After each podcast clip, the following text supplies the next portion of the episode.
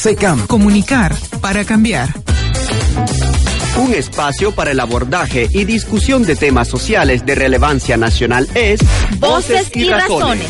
El programa radial para visibilizar el quehacer profesional joven. Análisis del acontecer económico, político y social. Investigaciones académicas, información útil y debates sobre temáticas de coyuntura para los jóvenes y público en general.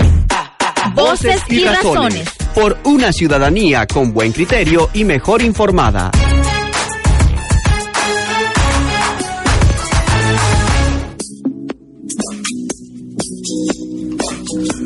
Muy buenas tardes, amigos Radio Escucha. Es un placer estar nuevamente con ustedes en este su programa Voces y Razones. El día de hoy vamos a estar discutiendo y abriendo el bloque de, de Hábitat que se celebra este mes. El tema de hoy es Hábitat, Vivienda y Derecho a la Ciudad. Y para ambientar sobre qué va el programa, presentamos el segmento en contexto.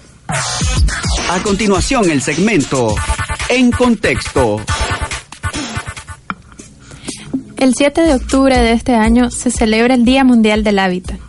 Las Naciones Unidas han designado el primer lunes de octubre de cada año como este día para reflexionar sobre el estado de nuestros pueblos y ciudades y sobre el derecho básico de todos a una vivienda adecuada. El tema para este año es tecnologías punteras como herramientas innovadoras para transformar los residuos en riqueza y prosperidad. Hoy en Voces y Razones abrimos este bloque alrededor de la temática, iniciando con un programa para conversar sobre la situación de la vivienda en Nicaragua, un país que para el año 2007 generaba cifras de déficit habitacional acumulado de 957 mil viviendas, de las cuales 348 mil requerían construcción nueva y 609 mil debían ser mejoradas o ampliadas, déficit cuantitativo y cualitativo respectivamente, según el Plan Nacional de Desarrollo Humano de 2012. El déficit habitacional es una de las características de pobreza y subdesarrollo más latente en el país, una realidad que abarca desde situaciones de hacinamiento, segregación urbana en zonas donde se encuentra la población más pudiente, junto a unidades vecinales precarias, hasta la conformación de asentamientos humanos espontáneos, que se constituyen como la única respuesta para los sectores de la población que no son considerados sujetos para los créditos de vivienda. Todas estas situaciones son abordadas en la realidad política en la realidad de la política de vivienda o política habitacional contenida en el Plan de Desarrollo Humano 2012-2016, originalmente planteada también para el periodo 2007-2011. Esta política tiene el objetivo de, restituir el derecho de las familias nicaragüenses a gozar una vivienda digna y mejorar sus condiciones de vida. Durante el primer periodo, el plan presentó resultados positivos de conjunto esfuerzo entre gobierno, alcaldía y sector privado para la construcción de 38.708 viviendas. Y para el periodo 2012-2016 el plan el plan proponía incrementar el impacto de sus proyectos por medio de un programa de inversión pública que incluía acciones de construcción, mejoramiento de viviendas y mejoramiento de infraestructura y servicios básicos, proponiendo así respuesta ante los déficits de la vivienda, sus entornos y sus servicios. Entonces, bienvenido al programa de hoy. René, Kevin nos acompañan en, en esta emisión de Voces y Razones. Ya nos, ya nos decía René, vamos a estar hablando entonces sobre el tema de el derecho a la vivienda alrededor del tema del hábitat y el derecho también a la ciudad que se discute mucho en en ámbitos internacionales, ¿no? Es eh, de los Objetivos de Desarrollo Sostenible planteados hace algunos años, el número 11, apostamos por ciudades y entornos habitacionales más inclusivos, más incluyentes, más seguros, más cómodos, ¿no? Buenas tardes, muchachos, entonces. Buenas tardes, Dana. Buenas tardes, Kevin. ¿Qué tal, Kevin? ¿Cómo te encontrás? Bien, bien. ¿Y ustedes cómo están? Muy bien. Bien, gracias. Sí, este tema que nosotros queremos, con el que queremos este, abrir el debate para este mes, y como bien lo planteaba Ana, es un tema que sí se ha logrado avanzar en los últimos años, pero como bien lo decía, se decía en ese momento en contexto, el déficit todavía de vivienda sigue siendo importante y tenemos problemas de hacinamiento, tenemos problemas este, no solo de hacinamiento de camas dentro de una misma vivienda, sino que también tenemos hacinamiento hasta de familias dentro de, dentro de, los hogares, por así decirlo, porque un hogar nos encontramos que está compuesto a veces por dos, tres núcleos familiares que no han podido independizarse y tener un hogar fuera del hogar en este en que actualmente se encuentra y muchas veces son por razones económicas, la precariedad, sobre todo el tema, por ejemplo, el acceso a la tierra este no, y no estamos hablando de entornos rurales, estamos hablando sobre todo también en entornos urbanos. Entonces, la situación es complicada para esta familia, sobre todo si vos querés, o sea, tenés que partir de que la vivienda es, es un es un elemento básico de bienestar. No es este tu bienestar no solo se compone porque vos tengas agua, tengas energía, tengas saneamiento, también se compone por el espacio que vos puedas tener disponible dentro de tu vivienda. Y nosotros nos encontramos que si bien los datos de los últimos años, el- lo- los datos que se presentan en, en la encuesta de medición de nivel de vida, que son los que utiliza el INIDE, por ejemplo, para hablarnos de estas problemáticas, sí se han avanzado. Hoy, por ejemplo, en- sobre todo en campo, este, el tema del hacinamiento ha disminuido enormemente, pero nos encontramos que los criterios para medir el hacinamiento a veces son también muy pobres. Entonces te encontrás de que la situación sigue siendo este, incómoda, pero dado que el, criterio para medirlo está definido como por ejemplo en un lugar que cinco o más que no hayan más de cinco personas, que ya con cinco personas se considera hacinamiento, este, más de cinco, perdón, se considera hacinamiento en una, en una habitación, por ejemplo, y en el, en el caso del campo, en el mundo rural, y en caso urbano, más de tres personas, ya eso te quiere, o sea, ya ese criterio por sí es cuestionable. Sí, claro, porque eh, es que el criterio cuantitativo pues deja de fuera el, el- la cuestión de las condiciones, eh, porque eh, podés tener tal vez cinco personas y la habitación es amplia, pues tal vez cumple con las condiciones. Entonces hay muchas cosas a considerar eh, cuando hablamos del déficit cualitativo y cuantitativo de, de la vivienda, pero también porque ya, ya no solamente debemos de pensar en la vivienda como, como la unidad y como el entorno inmediato, ¿no? Donde la familia vive, donde la familia eh, satisface sus necesidades básicas, ¿no? Te, eh, tienen un techo, hay, eh, no se, se resguardan, sino que la vivienda como parte del, del tejido de la ciudad realmente está conectada con, con otros espacios y con otros servicios. Entonces también debes de considerar, eh, para hablar de ese déficit cualitativo y para intentar solventarlo, debes de pensar en servicios, en infraestructura, que es por ejemplo que la que el barrio, que la unidad habitacional eh, tenga eh, desagües de aguas pluviales, ¿no? que la gente pueda tener conexión eh, de aguas negras, conexiones de agua potable también, conexiones de electricidad y lo otro es el acceso a los equipamientos, es decir, que las familias se encuentren próximas a, a, a cuestiones de servicios básicos. Bueno, el, el término es- en este caso es equipamiento, ¿no? Un centro de salud, un colegio primario, un colegio secundario, porque son cosas que le suman o le restan a la habitabilidad de, de la vivienda, porque vos no solo vivís en la vivienda, vivís en relación con estos otros espacios. Concuerdo, no, concuerdo completamente con vos. Pues hablar del, ah, cuando, con este tema que estamos refiriéndonos del hábitat, nosotros estamos hablando del tema de la calidad de la vivienda. Vos podrías tener una mansión, pero el hecho de, pero no significa que con el hábitat solo nos referimos a la estructura, pues, a las condiciones, este, materiales de la vivienda. Nos referimos, como bien estás diciendo, a cómo esta unidad este hogar está conectado a una comunidad que le, que le provee los servicios necesarios para desarrollarse como tal. Todos los servicios básicos que estás mencionando, el tema de acceso a otros derechos incluso, Sí. este, son muy importantes. Por decir, en, en el tema, en el tema de los, de, de los servicios básicos, para ir mencionando algunos datos, sí se han avanzado, han habido avances en los, en los últimos años. Los datos que voy a comenzar a mencionar son datos de 2009 y 2014, que son los datos de la encuesta de medición de nivel de vida. Las dos encuestas a los que los economistas y cualquier investigador social tiene derecho en este país a poder consultar, dado que las encuestas de medición de nivel de vida de 2016 es la fecha y aún no están disponibles, a pesar de que deberían de estarlo, deberían de ser datos abiertos, no son datos sensibles de ningún tipo. Entonces, para 2009, por ejemplo, en el caso del agua potable a nivel nacional, el 64%, 64.46% de, de los hogares tenía acceso al agua potable. A 2014, ese acceso aumentó al 66.14%. Conste, no estamos diciendo que no hay acceso a agua potable, estamos este, en, un- en una mayor cantidad. Estamos diciendo el acceso a- con servicios de tubería en el hogar. En el caso de la energía eléctrica, la energía eléctrica este, pasó en 2009 del 77.66% al 81.75% y hoy por hoy se puede estar aproximando este, al 90%. En el caso del tren de aseo, que es la recolección de basura y demás, el 44% de los hogares en 2009 contaba con el servicio de tren de aseo. Para 2014 ya lo hacían el 48%.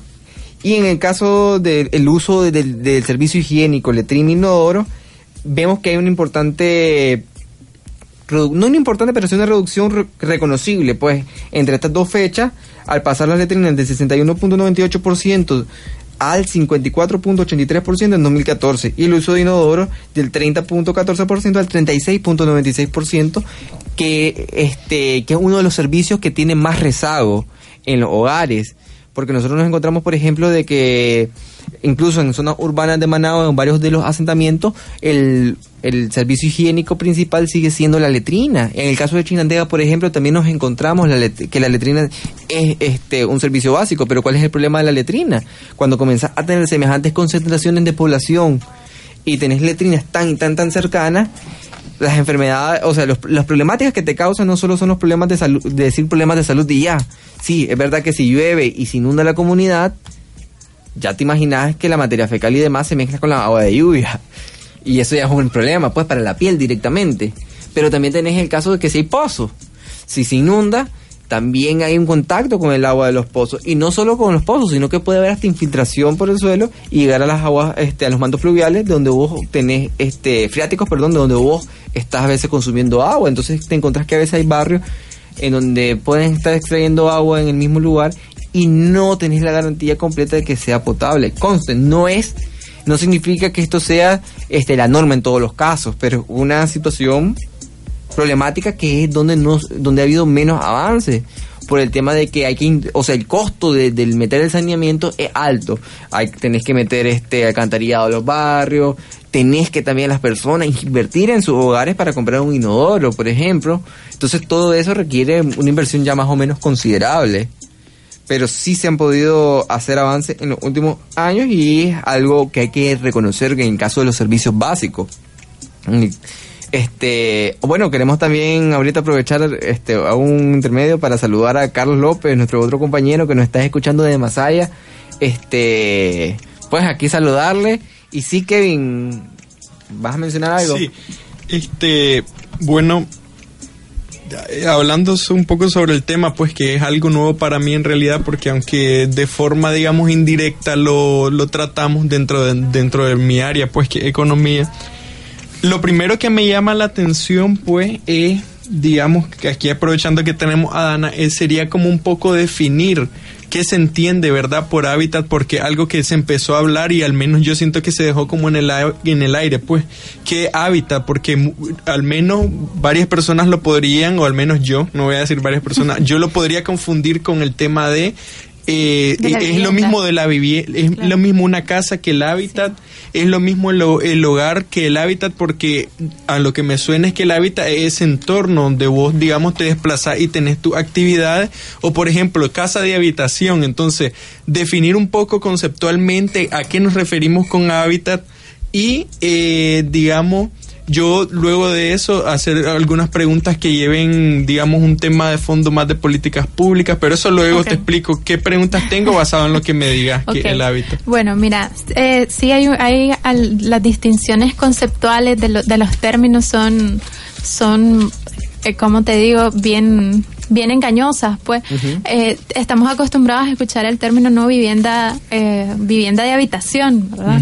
Entonces, porque claro, asociamos el, el habitar como acción a, la, a la unidad de vivienda, es decir, yo aquí vivo, pero realmente cuando hablamos en, en, el, en el sentido más amplio de hábitat, como el espacio, lo, referir, lo referimos como un equivalente a lo que vos entendés como un ecosistema natural. Entonces el hábitat sería el ecosistema del ser humano, es decir, ese, en términos de las ciudades, esa estructura urbana, ese conjunto de unidades, de servicios, de redes incluso, eh, a través de los cuales vos te moves, ¿no? Llevas tu vida. Porque habitar no es solamente la vivienda, pues donde vas a descansar, donde está tu familia. Eh, tu, tu vida cotidiana transcurre en una serie de espacios, ¿no? El espacio donde trabajas, el espacio donde vas a hacer tus compras, el espacio donde te recreas. Entonces, esta estructura y este conjunto de espacios conforman el hábitat, el hábitat urbano, pues en este caso, que lo vamos a entender entonces en ese sentido, pues en ese sentido se entiende a nivel internacional, ¿no? Cuando se habla del Día Mundial del Hábitat, pues hablamos de la ciudad como el conjunto. Sí, entonces justamente pues era lo que me imaginé que te iba a, iba a llegar pues. y digamos que podría decir que es un, es un entramado de actividades, se podría llamar, en las que los humanos se realizan como personas. Y justamente si nos vamos a la pirámide de Maslow, entendemos que pues el hábitat entra dentro, digamos, de una de esas necesidades y por tanto las necesidades, quien vela por ellas mismas generalmente es el individuo para satisfacerla a ellos, eh, su propia necesidad, ¿verdad? Pero también puedes tener una visión de Estado en la cual cuando el individuo no tiene las capacidades, digamos, de satisfacer esa necesidad, debe de estar el Estado y responder, digamos, ante estas necesidades. Entonces, pero se me viene, digamos, a la vez una duda y es de que cuánto impacto a nivel económico tiene, digamos, un progreso, digamos, no sé si existe un indicador que, que te diga que está, eh, está mejor desarrollado un hábitat o algo así, no sé, en eso soy bastante, digamos, eh, desconocedor. desconocedor. Entonces, pero sí pensar de que, digamos, si yo sé, un ejemplo a nivel económico, si yo desarrollo mejores, eh, digamos, eh, financio emprendimiento. Yo sé que eso va a tener un impacto sobre el trabajo, por ejemplo. Me va a aumentar, mi, me va a disminuir mis tasas de desempleo y me va a aumentar la calidad de mi empleo, por ejemplo. Pero digamos, si yo como Estado tengo una visión sobre una visión de hábitat en espacio urbano, ¿eso tiene algún efecto? ¿Cuál es la importancia? Se resumiría la pregunta de tener mejores hábitats, digamos, dentro de zonas urbanas, por ejemplo. Ok, mira, vamos, vamos a ir por partes. la, la respuesta más sencilla para eso no es que el entonces la ciudad como el espacio donde desarrollamos todas estas actividades eh, de producción y reproducción de la vida social eh, la mejora de este entorno sí o sí va a indicar o va a generar una mejora en la calidad en la calidad de vida no entonces pero hay, hay que hacer una salvedad una salvedad. Entonces porque en, para el caso de Nicaragua lo que se refiere específicamente a la vivienda le concierne al INBUR, el Instituto Nicaragüense de la Vivienda Urbana y Rural. Entonces, cuando hablamos de intervenciones a nivel de, de vivienda, nos vamos a referir a, las políticas públicas o a los programas y proyectos que se desarrollan desde esta institución. Sin embargo, eh, según la ley de municipios, la ley 40, es una ley como en 1980, me falla ahí la especificidad, pero de la década de los 80 eh, se, se descentraliza esa, esa potestad administrativa y de control hacia las alcaldías. Entonces la ley dice que cada alcaldía, eh, como ente gestor de su unidad territorial, tiene la potestad de decidir sobre las, sobre las actividades y el, desarrollo eh, y la, planificación urbana de, su territorio.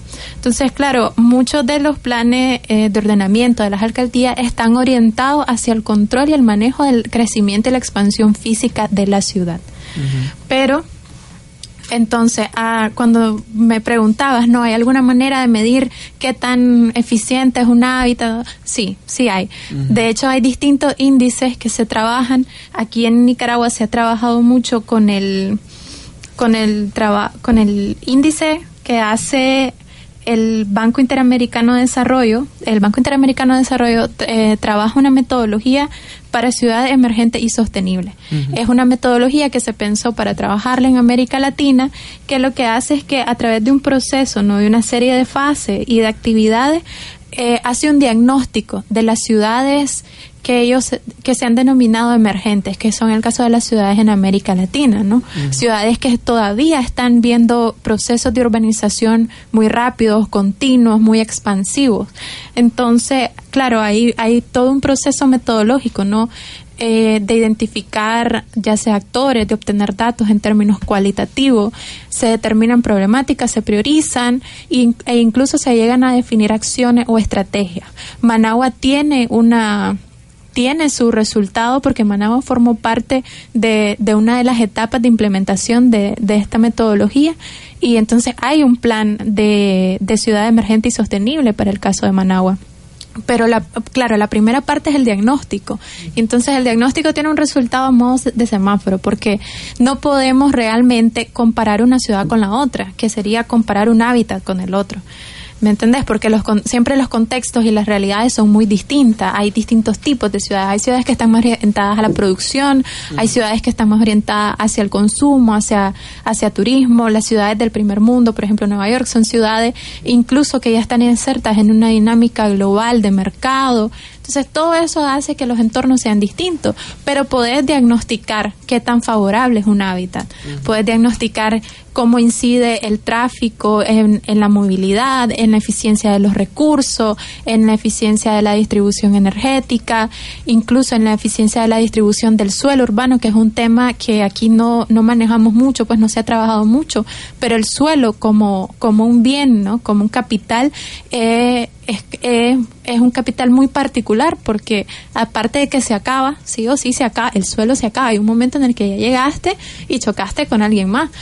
Eh, también eh, tiene cualidades muy distintas, es decir, este suelo, este lote que yo tengo aquí, no lo tenés en ninguna otra parte.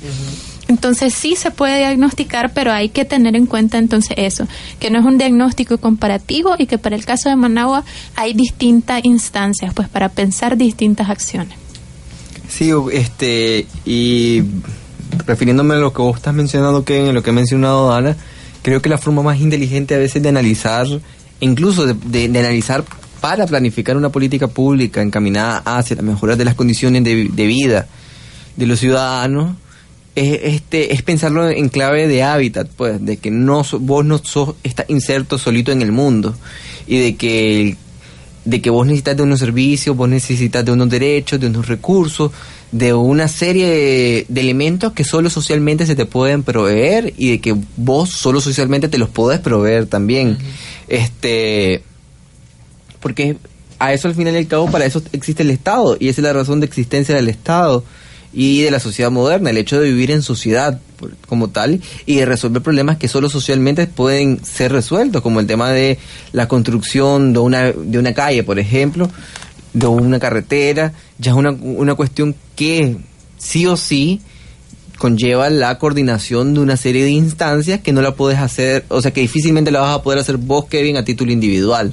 O yo a título individual no voy a poder poner un centro de salud. Ok, lo puedo poner, pero ¿quién me asegura a mí que esto va a tener continuidad en el tiempo? Entonces, Ahora, creo que es muy inteligente verlo de, en clave de hábitat. Eh, te preguntaba esto porque sí va a sonar pues como muy calculador, pero justamente se ha ido, digamos, brincando de paso a paso hasta donde quería llegar. Entonces, es mi idea o, digamos, la visión de, de, de digamos, del hábitat en sí, desde la teoría se ha formulado justamente más para zonas urbanas que rurales. ¿Qué dirías vos en cuanto a eso y qué efectos, por ejemplo, puede tener esta visión más urbana que es de prácticamente le podría yo dar una visión más de desde lo, lo, sociológico, como decís vos, en tema de, de, valga la redundancia, de sociedad, es decir, donde está un campesino solo y aislado, no me interesa tanto sus condiciones. No estoy diciendo que sea así, estoy dando, digamos, un ejemplo, pero donde hay tres campesinos o digamos ya son 300 campesinos me interesa más porque hay un efecto digamos ya a nivel económico de demanda que donde hay más demanda entonces el Estado con sus políticas públicas interviene más dentro de esta visión de hábitat. Entiende un poco la la, la disyuntiva que estoy viendo yo porque en un país meramente que depende digamos de la actividad económica que se hacen generalmente en, áreas rurales, me pregunto, ¿cuál es la visión del Estado? ¿Cuál debería en todo caso ser esta visión? Bueno, ¿cuál es la visión del Estado? No, te lo pudiera responder honestamente, eh, pero en términos de hábitat, sí, sí da cabida a ambos a, ambas realidades, pues. solamente que siempre hay una distinción de que el, hábitat urbano es completamente distinto, o muy distinto, más, más bien para no ser tan, tan tajante, al, al hábitat rural, pues, porque como vos decís, por ejemplo, en lo rural, la, la proximidad con la que entendés el hábitat urbano eh, no es no es así, puedes recorrer mayores distancias, entonces posiblemente un hábitat rural implique una mayor extensión territorial. El hábitat urbano tiende a ser un poco más concentrado, aunque todavía vemos en América Latina y sobre todo en el caso de Managua una ciudad que se expande en términos horizontales, que cada vez ocupa más espacio, pero esa es, es eh, mantener pues la salvedad de las diferencias de los casos. Pero el término no es excluyente, pues. Lo que pasa es que yo te, te hablo de, más de la experiencia pues de, tratar el tema en términos urbanos. Claro. No, claro, claro. Este, pero pues el tema del hábitat se, se aplica o sea, en realidad cuando vos hablas de hábitat, hablas de eso, pues de, de cómo un hogar se relaciona con su entorno y los servicios que, que, obtienen de este entorno, ya sea como el caso que vos estás planteando, que es lo, lo que realmente sucede aquí en la China, en la Cochinchina, que normalmente los lugares urbanizados o en el mismo mundo rural, los pueblos, al ser ya estar más concentrada la población, es más fácil también proveer de servicios. Porque, por ejemplo, Nicaragua se está aproximando hoy por hoy, este, en las tasas, eh, las tasas de electrificación en nuestro país van a ser más difíciles de alcanzar en los próximos años, porque nosotros ya tenemos casi el 90% del país electrificado. Entonces, alcanzar ese 90, avanzar un 1% es mucho más difícil cuando estás avanzando, pasando de un 60 a un 65%. Porque ya la gente que queda este, que no está electrificada, por ejemplo, son gente que está, comunidades muy pequeñas, este, pobladores que viven de forma muy aislada o incluso pequeña pequeños grupos este, poblacionales, sobre todo esto se ve en la costa. Vos sabes que en la costa hay lugares, inclusive zonas que ellos generan su propia energía, que ni siquiera están este, completamente bajo la, este, la producción energética o, con toda la regulación que normalmente poder, o incluso en el tema de la distribución, este, que está aquí en el Pacífico, dado que como la lejanía, este, la lejanía de otros poblados y demás no permite, por ejemplo, que se interconecten directamente a la red. Entonces tienen que producir energía ellos por sí mismas. E incluso eso es un tema por eso del, costo. Hay en lugares en Nicaragua donde es más, es más costoso producir energía. Creo que uno de ellos es Ometepe, me parece, por el tema de que como Ometepe es una isla, este, tiene que producir localmente este, la energía. Igual pasa en el caso de Corn Island. Entonces, pero hay avance en, en ese aspecto y el tema del hábitat se puede lo, lo tenés que ver y ponderar desde ese punto de vista con las características que tiene cada zona pues no es un, como bien está diciendo Dana no es un tema excluyente el, tema es cómo lo veas y también que no te vayas a concentrar de que el que solo hay un tipo de hábitat ideal al que debemos de aspirar sabes que sobre todo porque mucho se se hablaba todavía el siglo pasado, ¿no? Había una, una gran tendencia a pensar en los procesos de urbanización como este proceso de desarrollo lineal unidireccional, es decir, la ciudad iba a crecer y nos íbamos a urbanizar al punto que iba a dejar de existir lo rural. Ya hoy definitivamente eh, comprendemos mejor esa dinámica y esa interdependencia que existe entre la ciudad y el campo, porque como bien decías, la ciudad no produce alimento, pues y también comprendemos que el campo, el, el, hábitat rural no es ese no es ese espacio en blanco que está esperando que llegue la urbanización, ¿no? Hay hay dinámicas de entrada y salida no solamente de productos y mercancías, sino también de gente. Ya como decía René, pues eh, comenzás a llevar tal vez servicio o los muchachos del, de muy del campo que vienen a estudiar a Managua y regresan a sus hogares, se llevan ciertas dinámicas de ciertas dinámicas urbanas, ¿no? Y comenzás a ver esos cambios, esas conexiones entre uno y otro. Pero esa relación, esa interdependencia la comprendemos mejor hoy y por eso también los objetivos de desarrollo sostenible tienen un apartado muy particular para ciudades inclusivas, ciudades incluyentes, mejores, pero también se relaciona con, con el resto de los objetivos, ¿no? Plantean, que plantean eh, un mejor medio ambiente, producciones más seguras, y todo eso está referido al ámbito de lo rural. Sí, y, en el análisis, por ejemplo, se ha acostumbrado a dividir entre qué es urbano y qué es rural. Este, incluso eso es un tema de debate hoy por hoy, hablar si existe todavía lo rural, qué es lo rural todavía, qué es lo urbano. Este, es un tema que todavía causa cierta polémica, porque por ejemplo, normalmente en los países definidos por el tamaño de la población, pues este, porque ya, ya te encontraste que las características que antes podías dar casi por sentada de de dónde iniciaba lo rural o qué era lo rural y qué era lo urbano, hoy por hoy ya esas características están... Están diluidas. Están diluidas. Por ejemplo, el tema de que vos, vos te puedes llegar muy urbanista y todo lo que vos querrás muy este del Pacífico, de, de Managua, capitalino, lo que vos querrás y te vas a, este, al campo. Si vos llegas pensando de que no van a te- no van a saber de alguna noticia, que no van a saber o de algún meme, por ejemplo, no vayamos a hablar, no van a saber de un meme, podría estar equivocado. Sí. El hecho de que yo me dedique a mis actividades económicas sean más relacionadas directamente con el campo y vos te dediques a un trabajo asalariado, no significa que yo no estoy teniendo acceso, por ejemplo, al celular, que el celular es uno de los servicios que más en este país ha crecido. O sea, las tasas de crecimiento del, del uso de servicio celular aquí en Nicaragua han sido increíble, pues a pesar de que somos un país con todo el problema de, la, de pobreza y de subdesarrollo que se pueda adjudicar, el desarrollo de la, de la tecnología celular y la penetración del teléfono en el campo a nivel nacional es increíble. Este, por ejemplo, da- dar otro dato, entre 2009 y 2014 el crecimiento pasó casi un 20% entre estos dos años, pasando del 69.56% a un 90.96% de los hogares que al menos uno de sus miembros tenía un teléfono celular. Estamos hablando de 2014. Y poniendo la, condición mínima de que por lo menos alguien tenga un celular. Pero hoy por hoy, por ejemplo, te encontrás de que, de que la mayoría de jóvenes, este, no la mayoría, pero sí una gran cantidad de jóvenes está teniendo acceso al celular o está teniendo acceso a un cibercafé. Entonces hay ciertas dinámicas este, que posibilita, pues, que, que, que dificulta que puedas venir y definir qué es rural y qué es urbano y cómo serían las características de esta persona. Por supuesto que hoy puedes encontrarlo, no estoy diciendo que han desaparecido por completo, pero este existen como tal en este todavía en la realidad, pero no te puedes llegar a aproximarse al mundo real con estas ideas antiquísimas. Entonces, Ahora, este, una del- uno de los dilemas, pues, es de, eh, digamos, que cuando vos también tenés proyectos, vos tenés que adecuarlos, digamos, como Estado a cierto presupuesto y ese presupuesto entra también bajo cierta...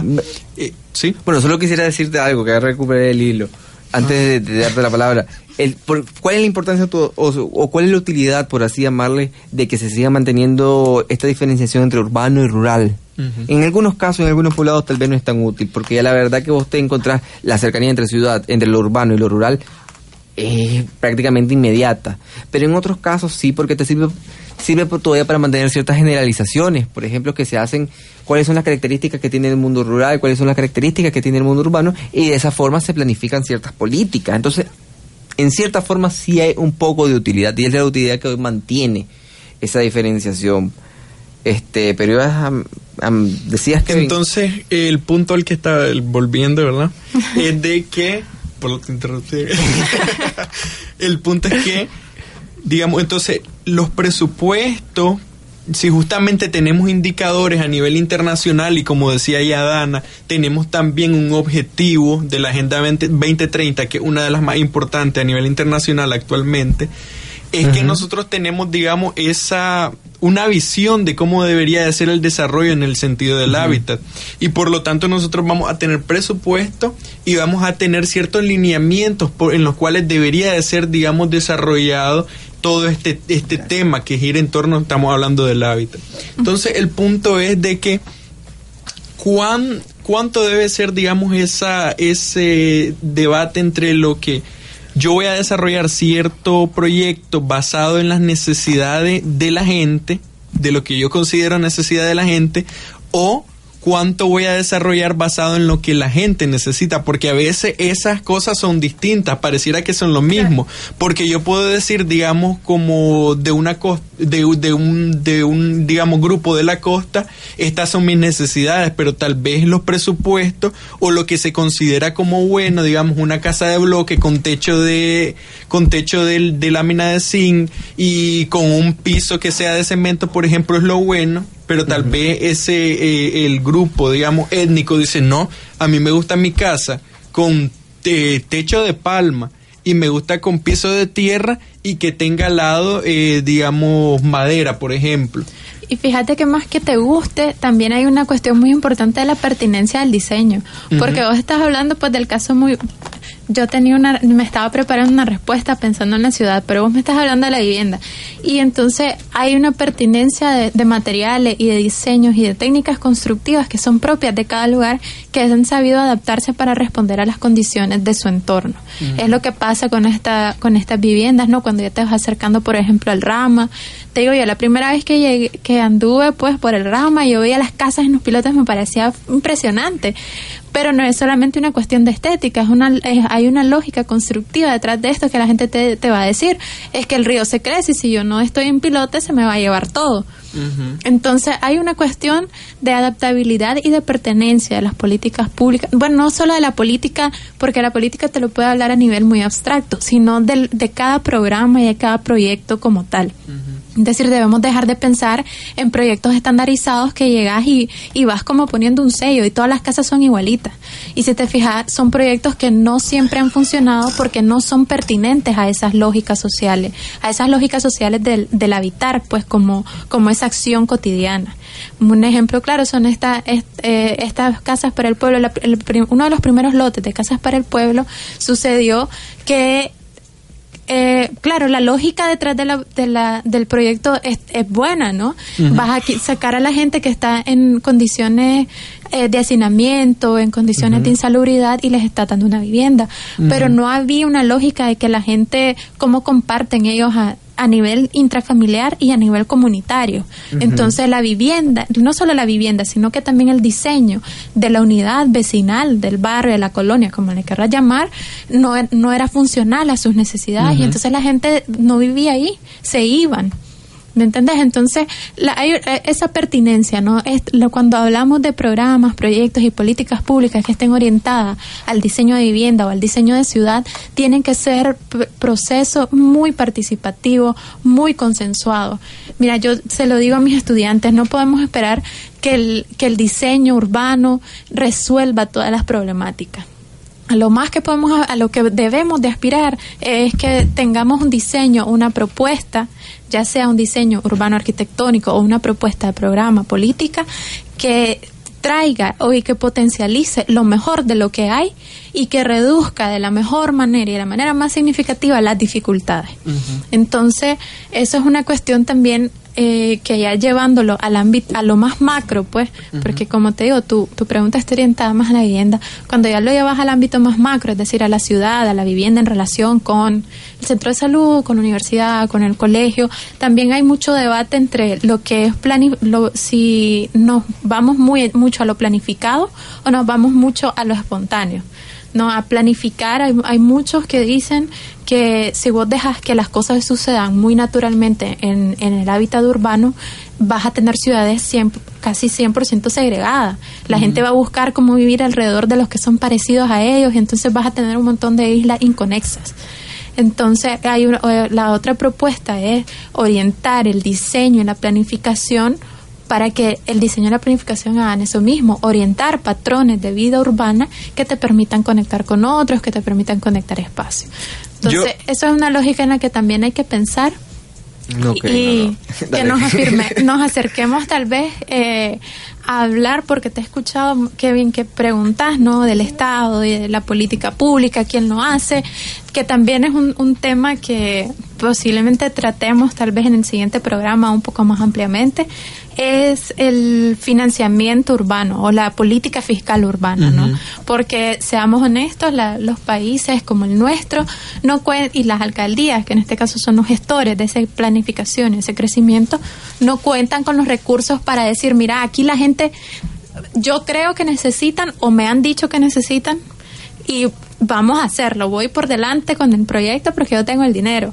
Realmente es muy difícil, la escasez de recursos te obliga a pensar en, en esa, eh, en concretar acciones entre muchos actores y en pensar en un financiamiento urbano que sea sostenible en el tiempo, que la ciudad pueda financiarse allá mismo de una manera casi rotativa, ¿no? Y es la cuestión con los impuestos que no estamos acostumbrados a pagar, hay que ser honestos, y, y cómo eso, eso se se debería de reinvertir en la ciudad y traducirse en mejora de las condiciones de vida.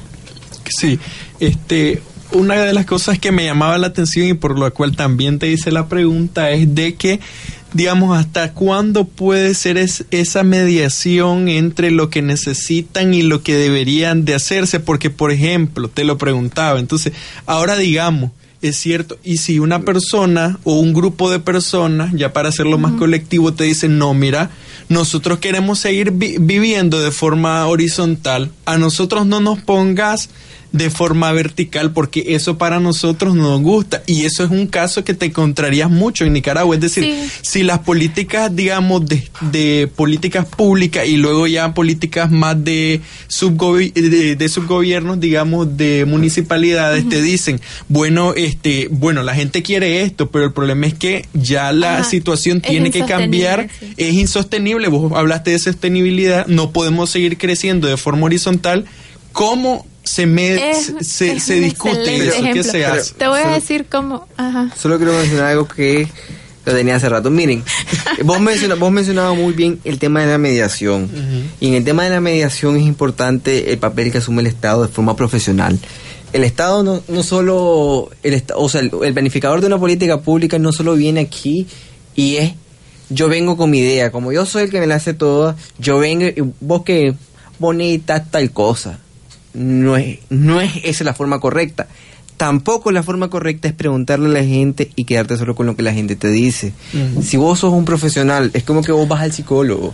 Si vos sos un, este, vas al psicólogo como tal, vos lo que vos buscas o sea, el psicólogo no llega a decirte lo que vos le dijiste. El psicólogo hace un análisis de vos, de tu comportamiento, de las palabras que vos, que vos les expresás, de las ideas que vos les transmitís, y de esa manera el psicólogo hace una evaluación y hace un diagnóstico a partir de qué necesitas verdaderamente. No significa quitarle voz a la gente, no significa tampoco que uno tenga ciertas nociones de cómo poder resolver el problema de antemano, pero vos primero tenés que pasar por el proceso, y ese es, el, por ejemplo, el trabajo de la sociología, uno de los trabajos. El trabajo de la sociología no es venirle a decir a la gente, no es venir, como a veces uno dice, darle voz a la gente, no es ese el trabajo. El trabajo de la sociología es analizar lo que la gente dice, ser muy respetuoso y cuidadoso de lo que la gente dice y dar un diagnóstico, un análisis de lo que te están diciendo y la información que te están suministrando.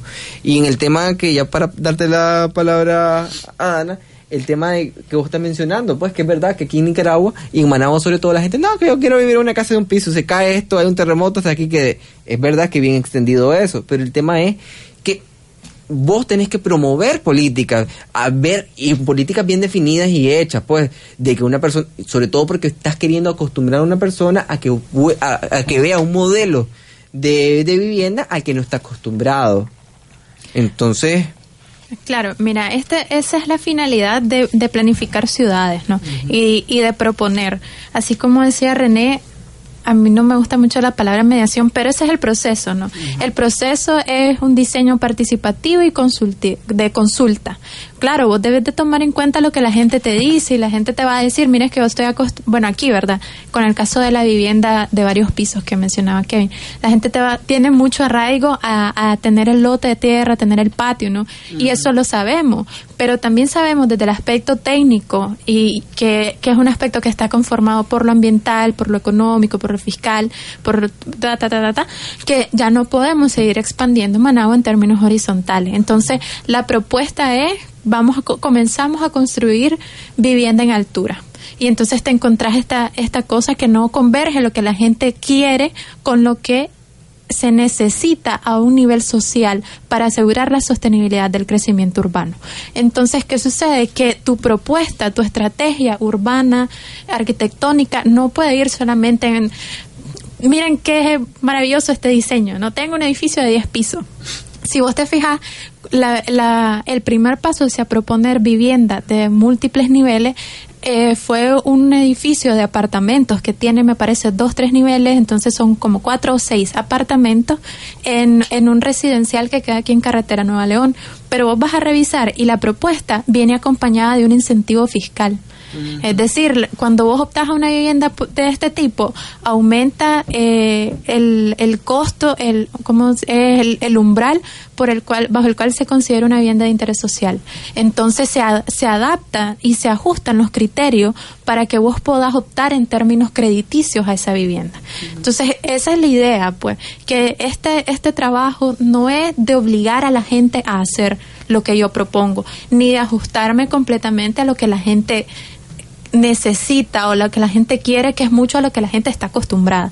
Es saber hacer esa, esa, esa cuestión de eh, incentivar nuevos nuevos patrones, incentivar nuevas costumbres y lo hace desde la multidimensionalidad de la propuesta.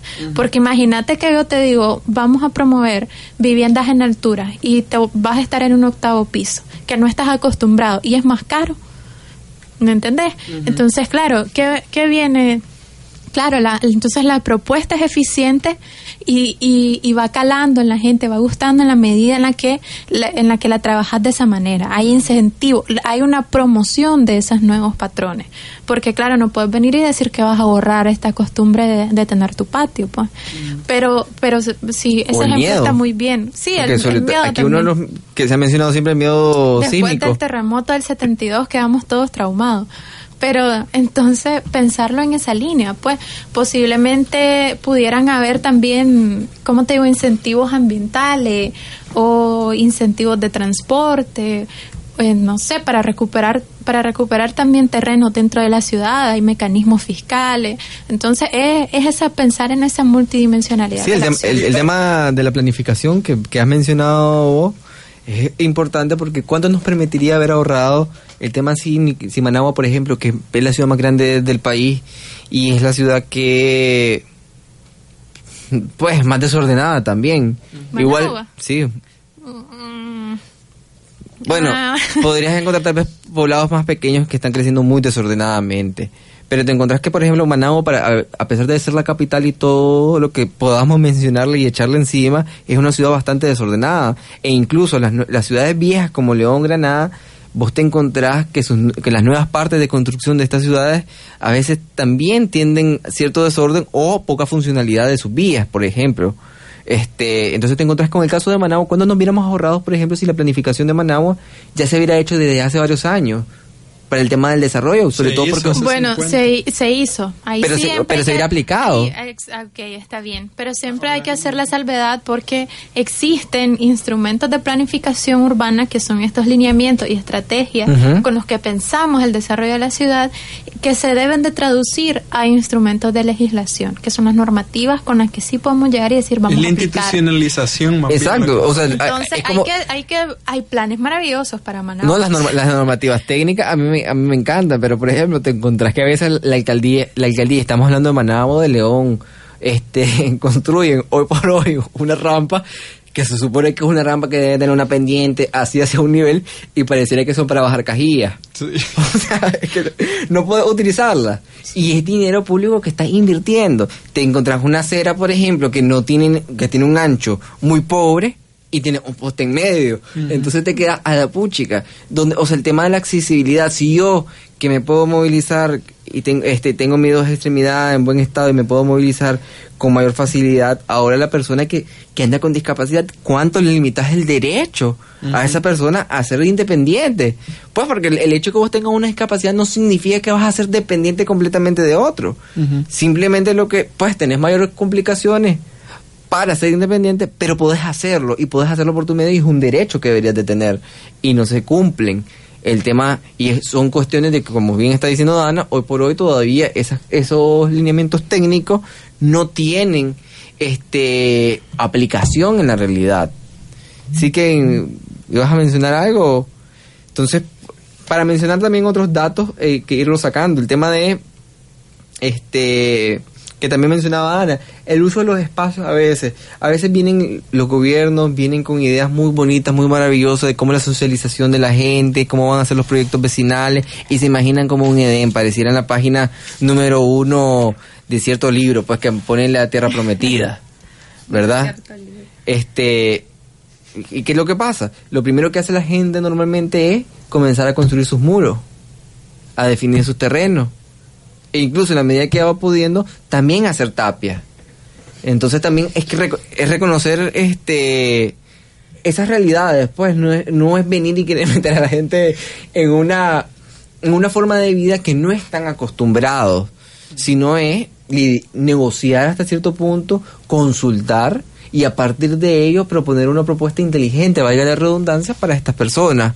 Y que la, este y darle una respuesta integral este el problema del hábitat que ya como venimos diciendo también eso se va relacionando con el tema de la, también la planificación nos ahorraría también bastante en el tema de por ejemplo que la escuela la planificación de escuela. El construir una escuela no es este no, no es un proceso o no debería ser un proceso este, simplista, sino que debería ser un proceso también técnico de ver en qué medida, cómo la población va a ir creciendo para adelantarnos y que las escuelas no estén, hasta que estén sobresaturadas y después de unas cuatro o cinco generaciones que estudiaron en una escuela sobresaturada, comenzar a construir una nueva escuela o ampliar esa escuela.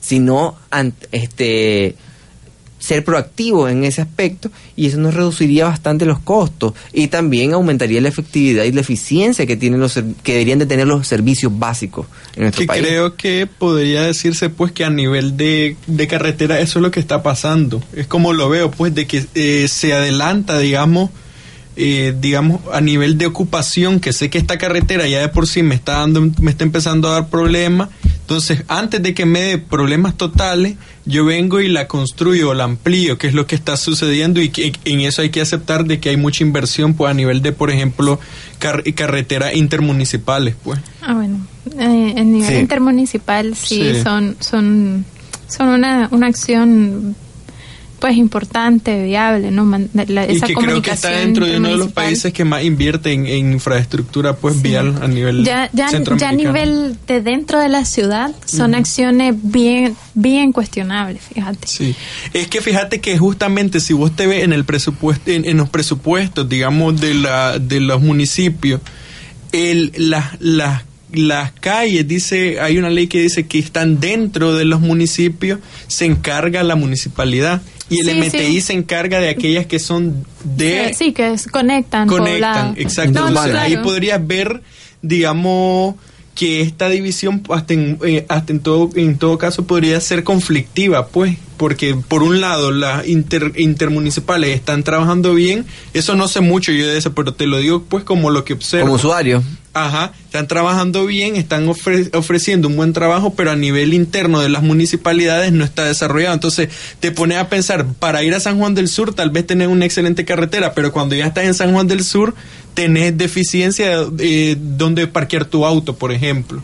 Entonces, ¿hasta cuánto hay una... Es, el tema, es que ahí también está el tema de las transferencias de recursos a las municipalidades, porque vos te encontrás, por ejemplo, no, no te vayas largo, este, la tecnología que utilizas en la partida de nacimiento o el formato de partida de nacimiento, el de Managua muy ordenado desde hace muchos años, pero te encontrabas que, por ejemplo, que hace 10 años, por decir un ejemplo, o unos cuantos años atrás, el de Managua impreso, pero el de otros lugares vos veías que todavía el registro el formato es rudimentario, el registro y el almacenamiento de eso también. Entonces, te encontrás que las transferencias de, tecnología, la formación de los equipos técnicos en las municipalidades muchas veces no tienen este toda la formación necesaria para desarrollar la vivienda. Entonces, las municipalidades están hasta cierto punto amarradas de en no tener capacidad para ofrecer un buen servicio.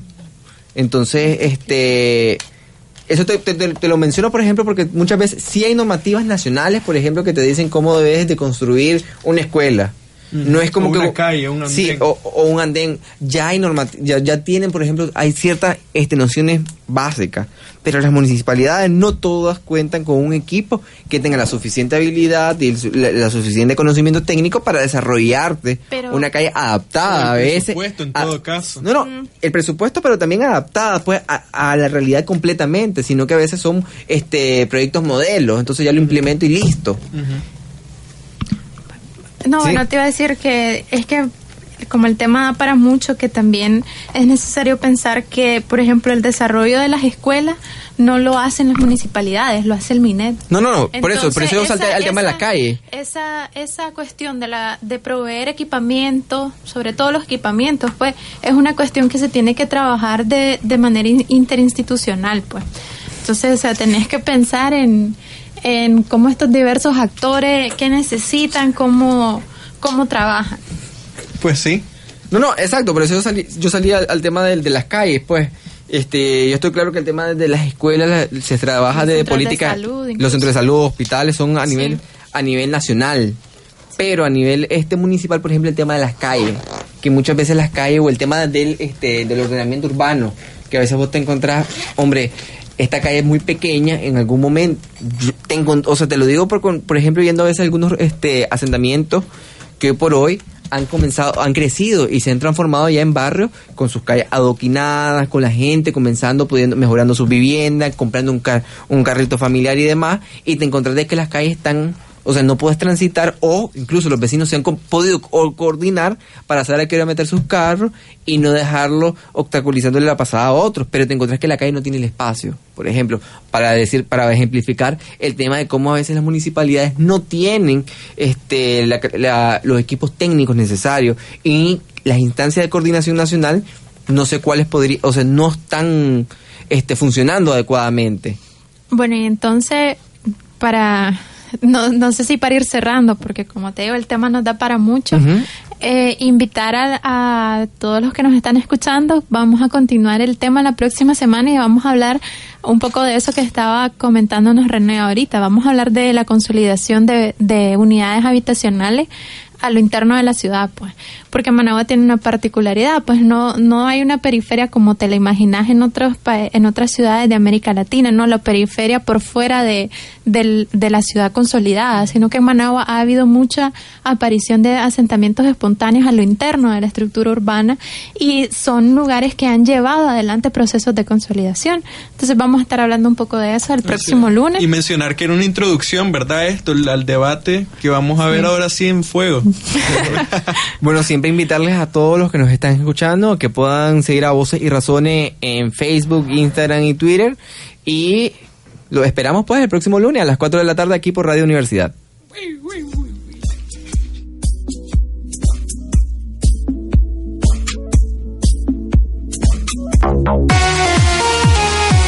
Concluimos esta edición de Voces, y, razones pero continuamos con la construcción de criterios. Recordá tu cita en este espacio de diálogo y discusión entre jóvenes, estudiantes y expertos en diversas temáticas. Nos escuchamos el próximo lunes a las 4 de la tarde.